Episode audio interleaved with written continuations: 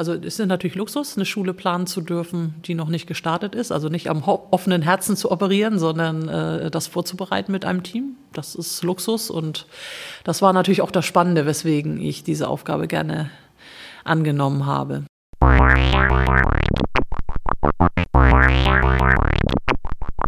Hallo und herzlich willkommen zur Rundgang Reformschule.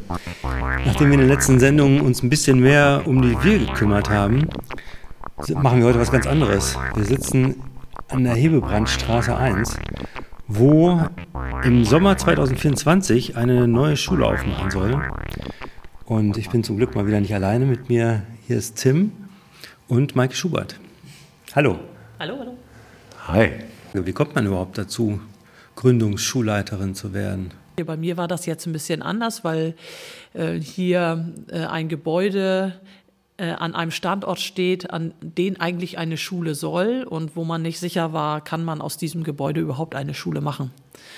Und äh, da wurde ich angefragt, äh, ob ich nicht mal durchgehen könne und äh, mal schauen könne, ob, ob ich das für möglich halte hier. Äh, und dann bin ich durchgegangen, fand das Gebäude super spannend. Ja. Äh, und äh, habe dann ähm, ein pädagogisches äh, Konzept mit einem Raumnutzungskonzept vorgelegt, wie ich mir das vorstellen könnte. Und äh, das hat Anklang gefunden an der in der Behörde. Und äh, dann hat man mich natürlich auch gefragt und hat gesagt, ja, okay, jetzt haben Sie uns hier ein Konzept gemacht, jetzt müssen Sie es irgendwie auch machen, weil das macht natürlich nach diesem Konzept dann kein anderer. Ja, und dann habe ich mich natürlich aber auch gefreut, äh, weil, also, das ist, eigentlich ist das der Traum eines jeden Lehrers oder Schulleiters nochmal so. Ja, auf der grünen Wiese irgendwie anzufangen, ne? Ja, ja, das ist, ist schon toll, ja. Ja, das ist, glaube ich, bei allen Projekten, die man macht, so, ne? dass wenn man irgendwie mal selber starten kann, selber planen kann. Und wir sitzen hier in der Hebebrandstraße 1. Es ist ein, ein sehr helles, ein riesiges Gebäude äh, mit, mit hohen Räumen. Und es, ist, es fühlt sich äh, nicht nach Schule an. An einigen Stellen vielleicht schon. Das war hier vorher eine Fachhochschule für Baukunst, meine ich, war das. Fachhochschule für Baukunst. Und hier ist jetzt noch bis 2024 ist noch einiges zu tun, ne? Ja, klar, das Gebäude äh, muss wieder hergerichtet werden. Hier waren unterschiedliche Nutzer drin, die natürlich hier gelebt haben und auch Dinge verändert haben. Einiges wird wieder zurückgebaut in den ursprünglichen Zustand. Der Denkmalschutz ist hier natürlich dabei und möchte das Gebäude dann auch wieder so herstellen, wie es früher einmal war. Ja, und insofern hat es natürlich auch Gebrauchsspuren und äh, natürlich muss auch sowas wie WLAN muss jetzt äh, neu rein hier ins Gebäude. Ja, also hier ist noch eine Menge zu tun. Ja. Hm, du sagtest vorhin, du bist nicht alleine, du hast so ein Team, mit dem du arbeitest. Ja, genau. Wir sind äh, sieben Menschen insgesamt. Also ich habe noch sechs weitere Mitglieder im Gründungsteam. Das ist viel für ein Gründungsteam. Viele arbeiten mit, mit weniger Menschen. Ähm, ich habe das Glück, dass ich alle äh, großen Fächer besetzt habe mit diesen KollegInnen. Das ist ja auch mhm. immer ganz wichtig, weil wir so weit sind schon in den Planungen, dass wir direkt auch ins Lernmaterial schon gehen und, und die Dinge vorbereiten. Also die digitale Lernumgebung, äh, die die SchülerInnen dann nutzen können, äh, die bereiten wir vor. Okay. Also ja, das ist ja ein Riesenvorhaben, so eine Schule. Ne? Also da gibt es ja, ähm, hast du das irgendwie aufgeteilt in, hier, es gibt den Bereich Verwaltung, es gibt den Bereich ähm, Unterrichtsmaterialien und Klassenräume und so weiter? Ja, also so erstmal so ganz grob. Es gibt einmal die, äh, das, was verwaltungsmäßig ansteht bei so einer Schulneugründung. Da zählt das Gebäude jetzt einfach mal mit rein. Ne? Da gehören aber auch äh, dazu, dass man bei der Behörde äh, bestimmte Zugänge äh, beantragen muss, dass man Ganztagskonzept schreiben muss.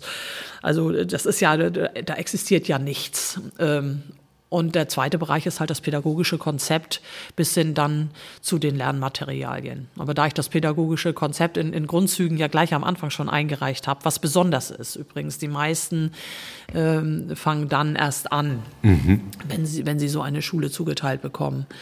Und ich war ja da schon relativ weit. Und insofern sind wir da in, in dem Bereich auch schon sehr weit.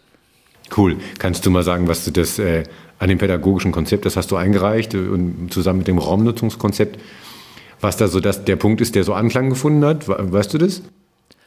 Nö, das weiß ich nicht. Also wahrscheinlich, dass ich die Räume gut verplant habe. Ja. So, äh, ne, da da gibt es ja Quadratmetervorgaben in der Behörde, wie viel was haben darf. Und diese Schule war grundsätzlich erstmal zu groß am Anfang. Die Klassenräume hier haben 100 Quadratmeter, das geht eigentlich nicht. Okay. Und ähm, ich habe das dann dadurch gelöst, dass ich die Differenzierungsräume praktisch mit eingeplant habe. Ne? Das ist durchaus strittig. Also ähm, das gibt ja viele, äh, die, die sagen, ähm, so inklusive Förderung muss dann auch in einen extra Raum gehen. Ich bin mhm. da ein Gegner von oder eine Gegnerin, sondern ich, ich bin immer eher für integrierte Förderung. Und insofern kam mir das entgegen, aber wir haben dann praktisch keine Differenzierungsräume. Verstehe, okay. Ne, die sind dann praktisch in den Räumen mit drin. Und genau das Gleiche, ähm, hier die, diese riesigen Eingangshallen, die ich ja zweimal habe. Ich habe ja zwei gleiche Gebäude, eins für fünf bis sieben, eins für acht bis zehn. Ähm, diese riesigen Eingangshallen, die wir als Selbstlernzentren äh, nutzen wollen das ist natürlich in so einem Raumnutzungsprogramm bisher nicht vorgesehen, dass man sowas hat. Ne, das ist so ein bisschen dann auch Luxus. Also da wurde sicher drauf geguckt, habe ich die Quadratmeter dann auch so genutzt, dass die Behörde das rechtfertigen kann. Ja. Nun, mittlerweile habe ich durch Fluchtwege und Treppenhaus wieder ordentlich Quadratmeter verloren. Also im Moment sieht die Bilanz dann wahrscheinlich wieder besser aus. Nochmal grundsätzlich, ähm, ähm, wie, also die Schule ist für wie viele Schüler wird die angelegt? Und sie ist von fünf bis Abitur. Das habe ich richtig genau, also es oder? ist ja eine Campus-Stadtteilschule, äh, dieses äh, Konzept, das auch die Heinrich-Herz-Schule zum Beispiel hat. Ja. Äh, das heißt also, man könnte sagen Stadtteilschule mit einem Gymnasialzweig. Ja. Ist insgesamt sechszügig angelegt, dreizügig Stadtteilschule, dreizügig Gymnasium, wobei man sagen muss, das wird nachher die, die Praxis zeigen, wie das dann wirklich passiert. Ja. Hängt das dann von der Wahl der Schüler ab am Ende? Oder? Das hängt natürlich davon ab, welche SchülerInnen melden sich hier an. Ah, okay. Und äh, ja, welche, welche Begabung haben sie dann?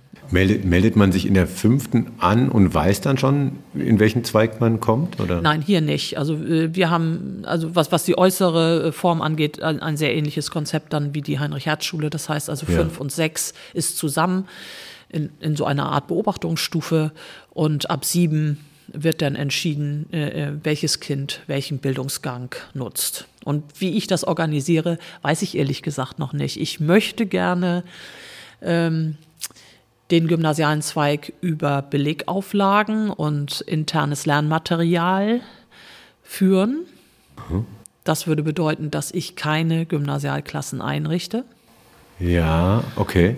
Das hat einmal komme ich natürlich aus dem gemeinsamen Lernen und ja. ist das auch meine Einstellung. Und zum anderen hat das auch den Vorteil, dass man zahlenmäßig nicht so festgelegt ist. Ne? Denn sonst muss man mhm. ja gucken, da muss ja eine Klasse bei rauskommen oder zwei. Und äh, das, ja, also, dass das nun mal so hinkommt, äh, dann mit den Begabungen ist ja eher eigentlich unwahrscheinlich. Da muss man sowieso schon so ein bisschen dann äh, gucken. Ne? Also insofern hoffe ich, dass die Behörde, Behörde mich das machen lässt. Also äh, die Idee ist, wenn ich das richtig verstehe, ein bisschen wie mit den Differenzierungsräumen, dass man quasi alle sind gemeinsam da und manche kommen halt über Material und Geschwindigkeit nach zwölf Jahren zum Ende. Ja. So. Man muss ein bisschen bedenken, dass äh, im Gymnasium teilweise andere Fächer gemacht werden, ne? ja. in, in, in anderen Umfängen. Äh, da muss man natürlich drauf gucken und das alles einhalten, aber ich würde das eben halt nicht über eine äußere Klassenstruktur machen, sondern dann über die Lernmaterialien, mit denen sich die SchülerInnen in den offenen Phasen beschäftigen. Ja, spannend. Coole Idee, auf jeden Fall. Ja, es ist, äh, wie, viel, wie viel von den reformpädagogischen Konzepten kannst du mit einbauen? Also alle, die, du, die wir so aus der Wir kennen, jahrgangsübergreifendes Lernen und so weiter? Also ich, ich kann, ich bin da sehr frei. Ähm, ich habe äh, ja zwei Schulen gemacht, Neumünster und Winterhude, wobei ich ja Neumünster praktisch mir mit selber ausgedacht habe. Während Winterhude habe ich ja ein bestehendes System dann übernommen. Und ähm, ich habe so versucht, äh, ja, das, was ich so erfahren habe äh, und wo ich Probleme gesehen habe, jetzt hier mit einzubauen. Insofern ist das jetzt irgendwie eine Mischform aus dem, was ich bisher gemacht habe. Zum jahrgangsgemischten Lernen äh, kann ich sagen, so im Umfang zwei Drittel wird jahrgangsgemischt stattfinden und ein Drittel jahrgangsgleich. Und zwar der Bereich ähm, des Fachunterrichts ähm, wo die Lehrkraft äh, etwas lehrergesteuerter arbeitet. Mhm. Der wird äh, eher in, in Kontext, ob das nachher ein Jahrgang ist, muss ich zeigen. Das kann man auch nach Kompetenzen übrigens einteilen. Das wäre dann so ein bisschen so eine Fachleistungsdifferenzierung, wie die ehemaligen Gesamtschulen das gemacht haben. Ähm, also da ist es wichtig, wenn, wenn ich lehrergesteuert arbeite, ist es halt wichtig, dass die Heterogenität nicht zu groß wird. Ist meine Erfahrung. Das können die meisten Lehrkräfte nicht.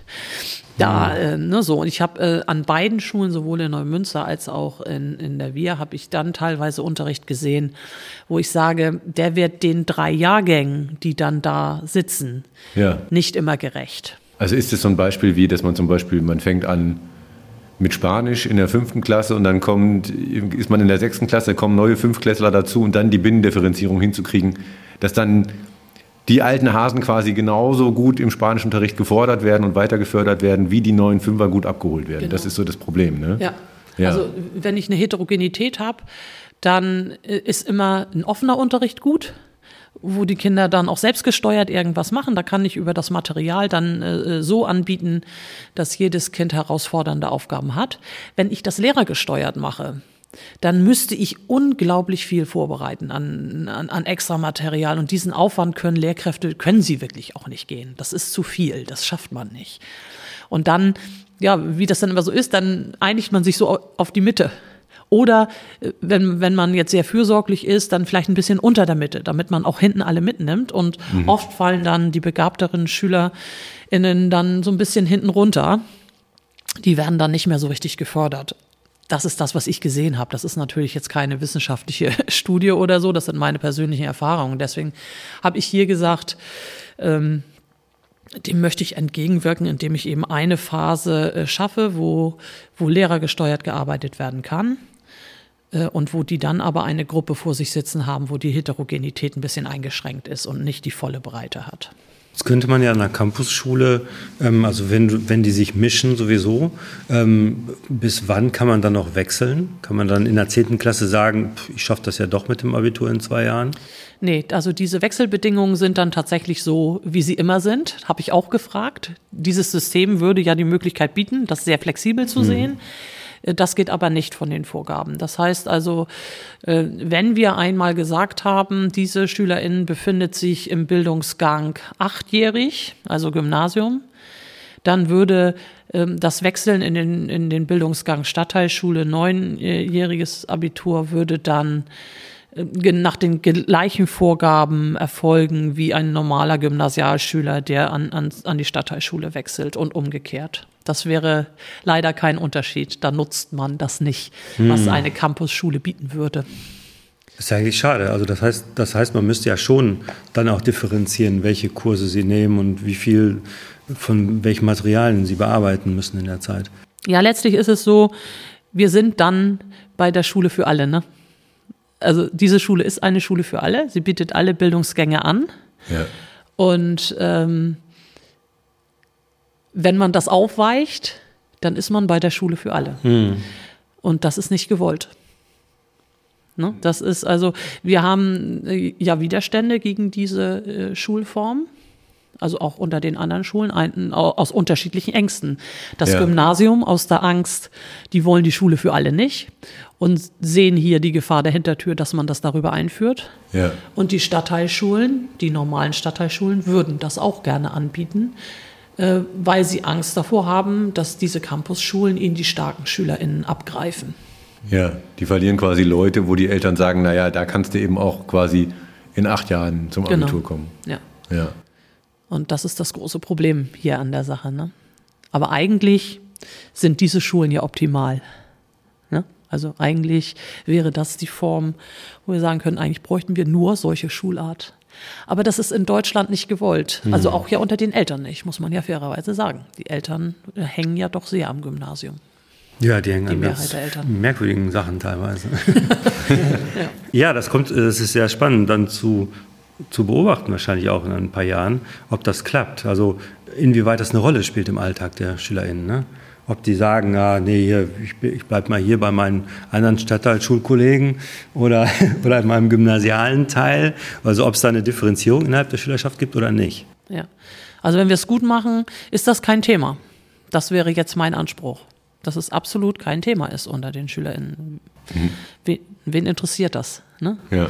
Wir sind hier eine Schulgemeinschaft und äh, wer in welchem Bildungsgang ist, ist eigentlich uninteressant. Wie ist das mit Noten? Gibt es Noten an dieser Schule? Ja, ja. äh, ja. Ab der fünften. Ja, ich habe, also ich werde noch mal einen Antrag stellen, aber man hat mir schon gesagt, der ist aussichtslos. Ich mache es trotzdem. Ja. Äh, Wir werden uns aber damit behelfen, ich werde auf keinen Fall nur Noten geben. Das heißt also, es wird eine Kompetenzbeurteilung auf jeden Fall geben. Äh, Aber äh, Noten werde ich geben müssen. Und meine Erfahrung da ist tatsächlich, dass die Note immer sehr äh, dominant dann wird. Ne? Ja. Dass man kriegt sie dann nicht weg aus den Köpfen. Und dann hat man sofort wieder diese Diskussion, was muss ich tun, um eine 2 zu kriegen?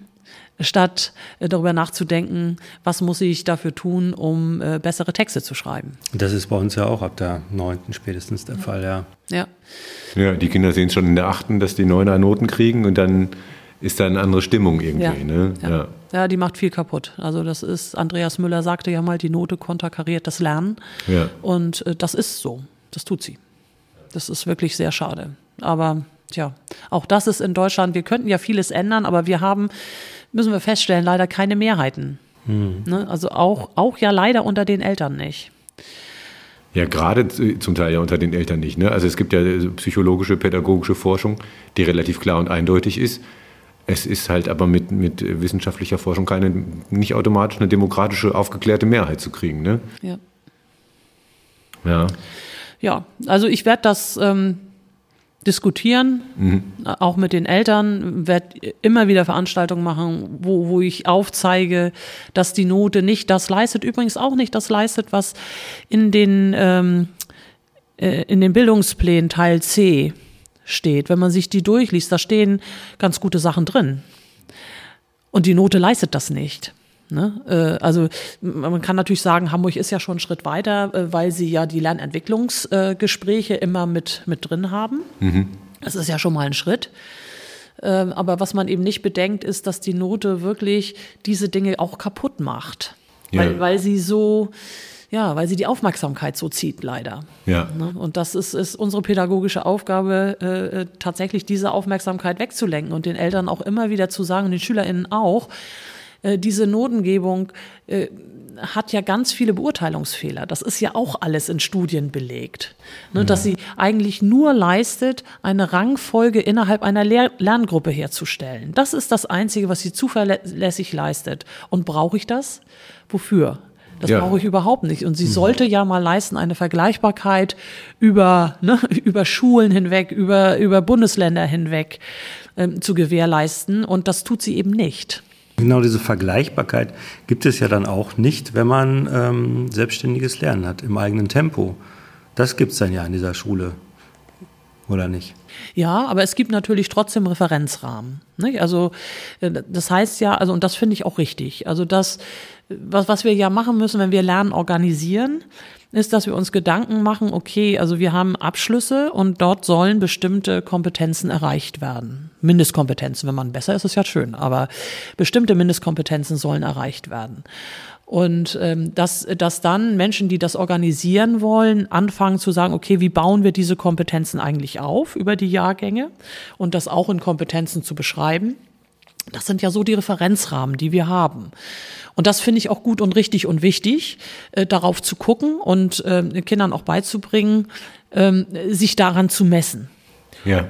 So, das heißt ja nicht absolut, dass man jetzt gleich ähm, in Panik ausbrechen muss, äh, wenn da mal ein Kind aus, aus bestimmten Gründen äh, in, in einem Kompetenzbereich weiter hinten ist. Das kann man ja, ähm, das gibt Gründe dafür. Also, äh, aber man muss es schon auch diagnostizieren, finde ich.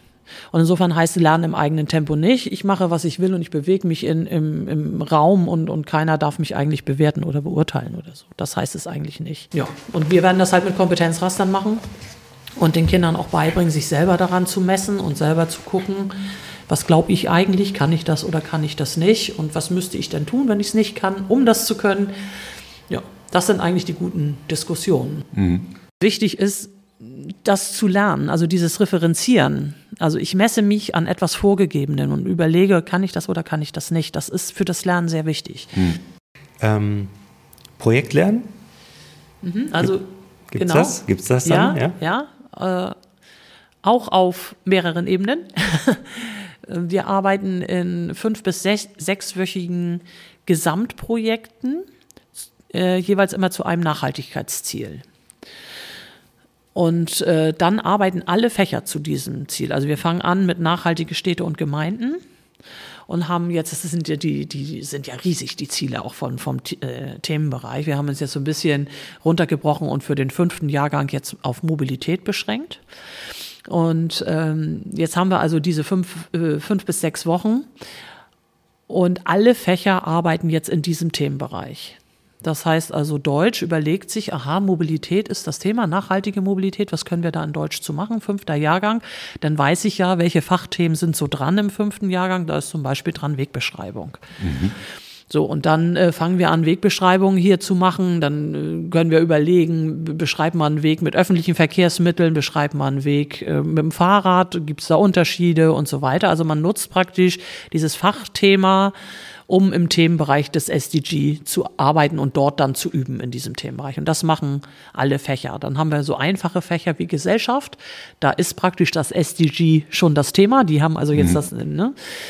Äh, und dann haben wir drei Lernphasen. Wir haben also einmal den Fachunterricht, wo ich als Deutschlehrerin praktisch meine Lerngruppe habe und äh, lehrergesteuerter arbeiten kann. Das heißt nicht, dass ich nur frontal arbeite und mich vor die Klasse stelle und sie zutexte, sondern das heißt einfach, in diesen Stunden sage ich an, was sie machen und gucke. Ne? Also ich, ich kann dann ähm, Gruppenarbeiten anregen und ich, ich kann Schreibkonferenzen anregen. Das sind alles so Dinge, die in, in ganz offenen Phasen nicht einfach zu organisieren sind. Es gibt also nicht die Möglichkeit zu sagen, ah nee, heute habe ich keine Lust auf Deutsch oder das schaffe genau. ich heute nicht. Das äh, geht dann nicht. Aus dem Fachunterricht komme ich nicht raus. Da habe ich Deutsch und auch meine Deutschfachlehrkraft. Äh, dann gibt's aber Lernbüro, das ist dann die offene Phase. Das haben die SchülerInnen äh, äh, zwei Stunden immer am Tag, also 90 Minuten immer am Tag.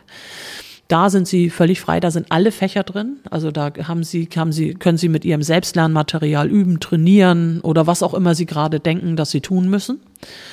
Und wir haben einen Projekttag in der Woche. Und dort äh, haben die SchülerInnen dann die Aufgabe, in, in Gruppen äh, sich ein Projekt aus dem Thema nachhaltige Städte und Gemeinde äh, zu erdenken und dieses äh, Projekt dann auch durchzuführen.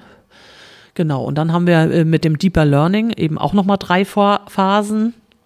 Das ist die erste Phase, die ist Wissensaneignung, äh, dann äh, Co-Konstruktion und Co-Kreation und am Ende authentische Lernproben. Und die kommen dann eben beim Projekt. Die authentische Lernprobe ist ja etwas, was ich wirklich einbringe ins Leben. Also kein Test und auch kein Lernplakat, sondern ich tue was im Leben. So und ja. ähm, das äh, ist eben das Wertvolle, was wir da dann mit unterbringen. Und dann haben wir am Ende haben wir dann einen großen Präsentationstag. Der Projekttag eignet sich natürlich auch, um außerschulische Lernorte aufzusuchen. Äh, das können die Gruppen selbstständig machen. Das kann, können aber auch mal größere Fahrten sein. Eignet sich dazu, äh, digital auch äh, ExpertInnen aus den unterschiedlichen Themenbereichen einzuladen und Vorträge sich anzuhören.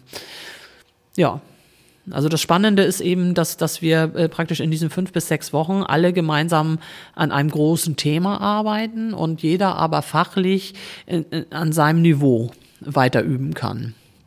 Und das ist die, äh, das ist auch eine Erfahrung, die ich gemacht habe, wenn man äh, so diese Lernbüroarbeit, wie auch immer man sie nennt, ob sie Kuba, Kult oder Lernbüro heißt, ähm, sehr viel macht, dann führt das natürlich zu gutem individualisierten Lernen.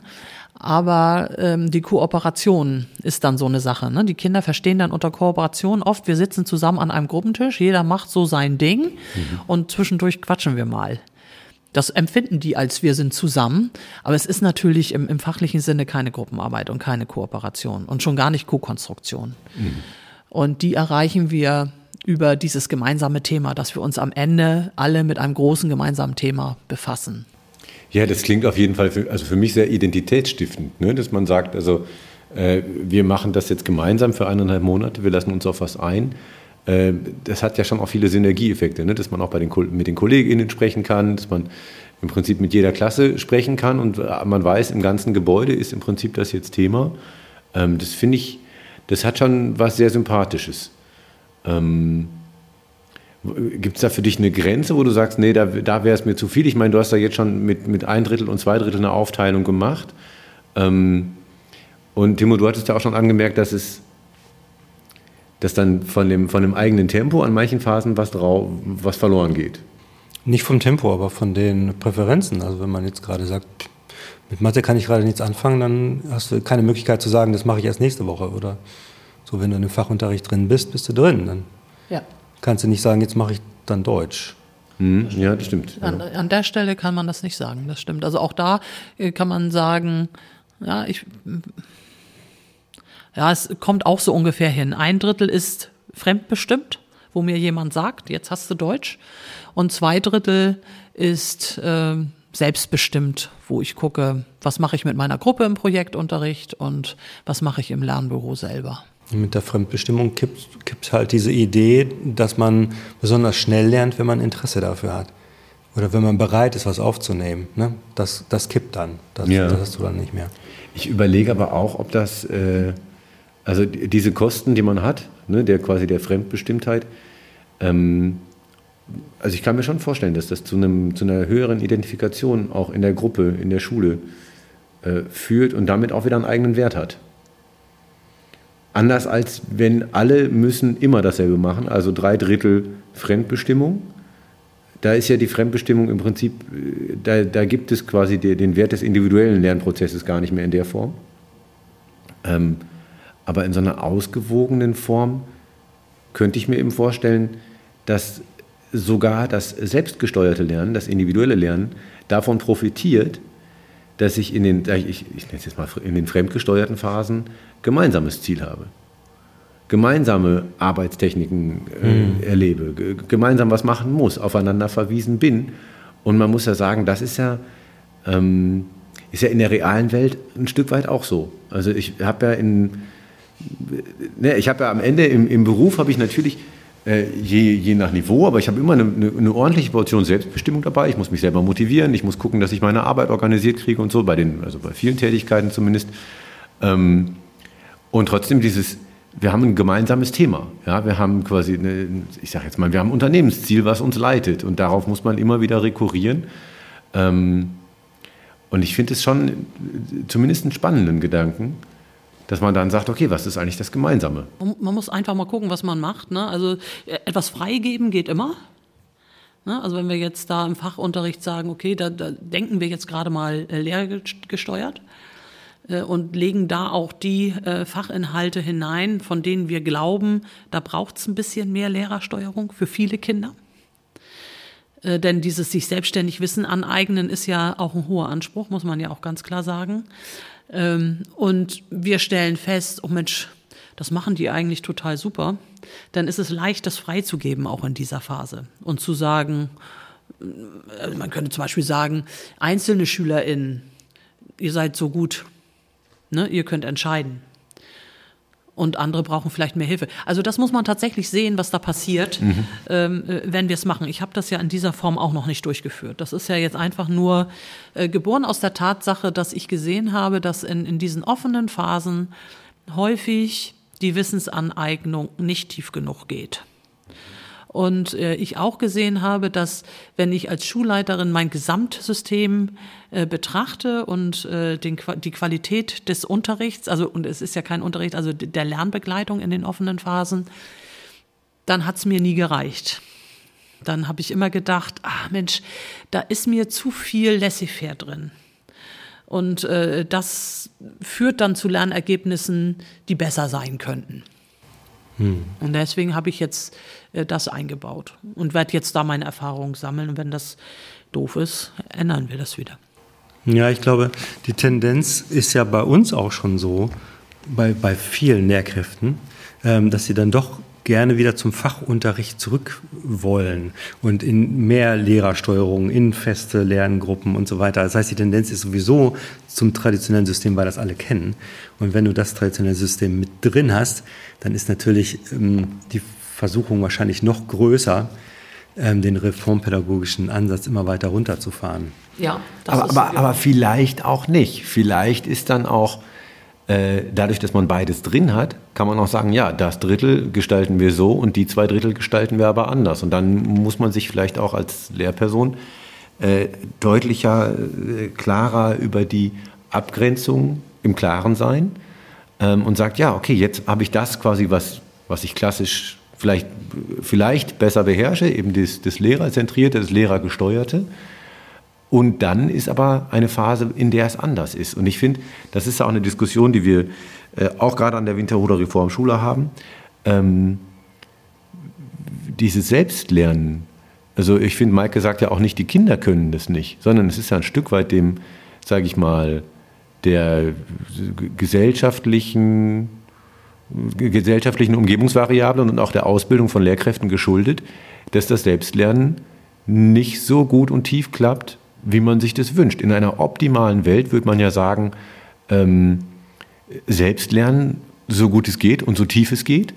Ähm, und dann gibt es wirklich Menschen, die sehr genau darauf achten, wie sind die Selbstlernprozesse der SchülerInnen und vertiefen sie dann entsprechend. Ja? Aber das ist ja eine, oft in der Reformpädagogik die Schwierigkeit, dass die Menschen die, die Ausbildung, die Erfahrung und vielleicht auch die Haltung nicht haben, wirklich zu sagen, ich baue zum Beispiel auch grundsätzlich die Beziehung so auf zu den SchülerInnen, äh, dass ich Selbstlernprozesse sehr, sehr gut begleiten kann. Und, und was, was wir auf jeden Fall auch machen, und das unterscheidet dann diesen Fachunterricht auch von dem in traditionellen Schulen. Wir planen ja diese Einheit komplett gemeinsam. Wenn man auf die Internetseite guckt bei uns, www.campushebe.de, dann äh, kann man unter Lernsettings, wenn man da erfahre mehr klickt, sieht man eine Matrix.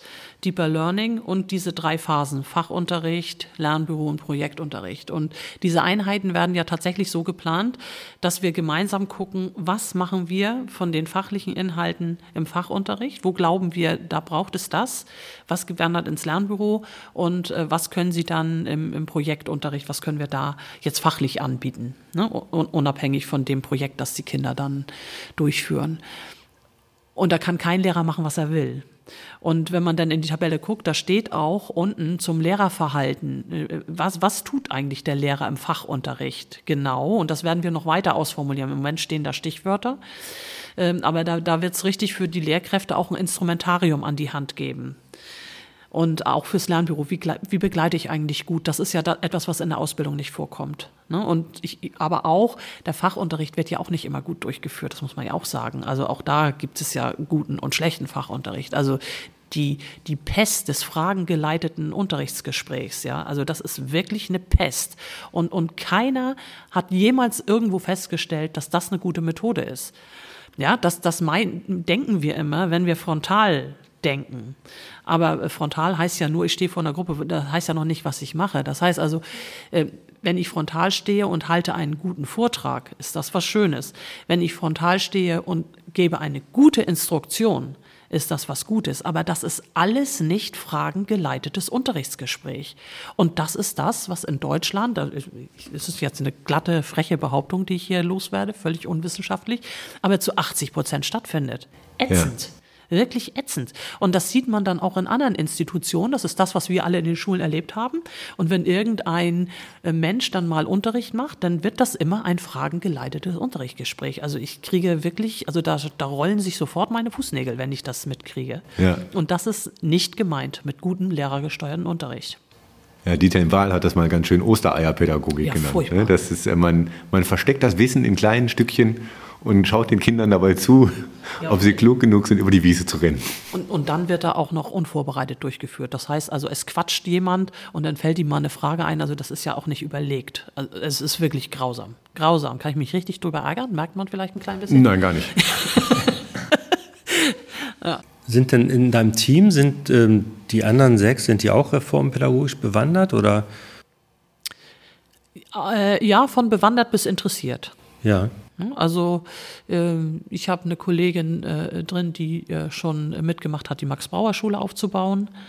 Ja, spannend. Äh, ne? Und äh, ich habe auch Kolleginnen drin, die die Erfahrung haben mit, mit äh, einem weil, weil ein, ein Großteil der Energie geht ja immer auf dieses so von uns sogenannte Onboarding ähm, drauf. Das wird mich auch ereilen, ja. Das ist so. Also da muss man wirklich, äh, wirklich richtig Schwergewicht drauflegen. Das werde ich auch haben. Ne? Das ist, dieses Gründungsteam denkt natürlich jetzt die ganze Zeit mit und die sind drin im Stoff.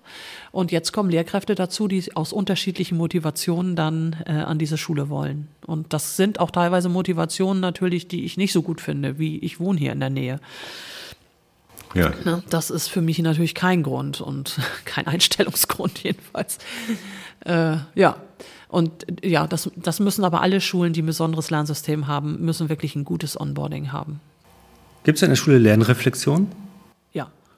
Also es wird, ähm, wir haben im Lernbüro eine Phase, wo, äh, wo geplant und reflektiert wird. Es wird natürlich in, das gehört ja zu jedem Unterricht dazu eigentlich. Ne? Also es wird nach jeder Unterrichtssequenz kurze Reflexionseinheiten geben, aber es wird auch sowas äh, wie ein Lernjournal geben. An anderen Schulen heißt das dann Logbuch. Also wir arbeiten so mit der Metapher äh, Garten- und Pflanzenwelt und so weiter und nicht so sehr mit, mit äh, Seelandschaften. Das ist äh, schon besetzt. Deswegen heißt das nicht Logbuch, sondern es wird irgendwie Lernjournal haben, es wird Planungsinstrumente geben, es wird schriftliche Reflexionsinstrumente geben. Die Kinder werden äh, Portfolios erarbeiten und äh, in denen ihr Lernen reflektieren. Äh, das, das Reflektieren ist wirklich, also ich bin ja ein absoluter Fan von Metakognition. Das ist ja rausgekommen und ich. Ja, das hab haben, wir ja beim, schon mal, haben wir beim letzten Interview schon genau, deutlich ne? dargestellt. Also es ja. gibt kein Kind, das, das äh, gute Fähigkeiten äh, im Bereich Metakognition hat, das nicht im Rahmen seiner Möglichkeiten erfolgreich lernt. Ja, also das ist äh, total spannend, hier mit Maike in ihrer neuen Schule zu sitzen. Die Gebäude sind leer, die Räume sind leer und äh, trotzdem entsteht hier äh, in, in dieser Stunde schon die Atmosphäre von dem, was hier stattfinden wird und es wird irgendwie lebendig. Und ich bin sehr gespannt, was wir hier 2024 sehen werden. Und äh, ja, Maike, halt uns auf dem Laufenden. Und äh, ja, das war der Rundgang Reformschule. Heute haben wir uns mal ein bisschen rausgewagt aus, aus der eigenen Reformschule hin in die Nachbarschaft. Und ähm, ja, ihr könnt uns auf äh, www.rundgang-reformschule.de besuchen. Da könnt ihr uns spenden. Danke an alle, die es bereits tun. Es ist fabelhaft. Ähm, und ihr hört uns natürlich äh, bei Spotify, bei Apple, bei allen bekannten Podcast-Portalen. Ähm, jetzt auch wieder öfter. Ähm, demnächst eine Folge zu ChatGPT, dem neuen AI-Tool. Das wird sehr spannend. Und ähm, ja, bis zum nächsten Mal. Vielen Dank fürs Zuhören und alles Liebe. Tschüss. Tschüss.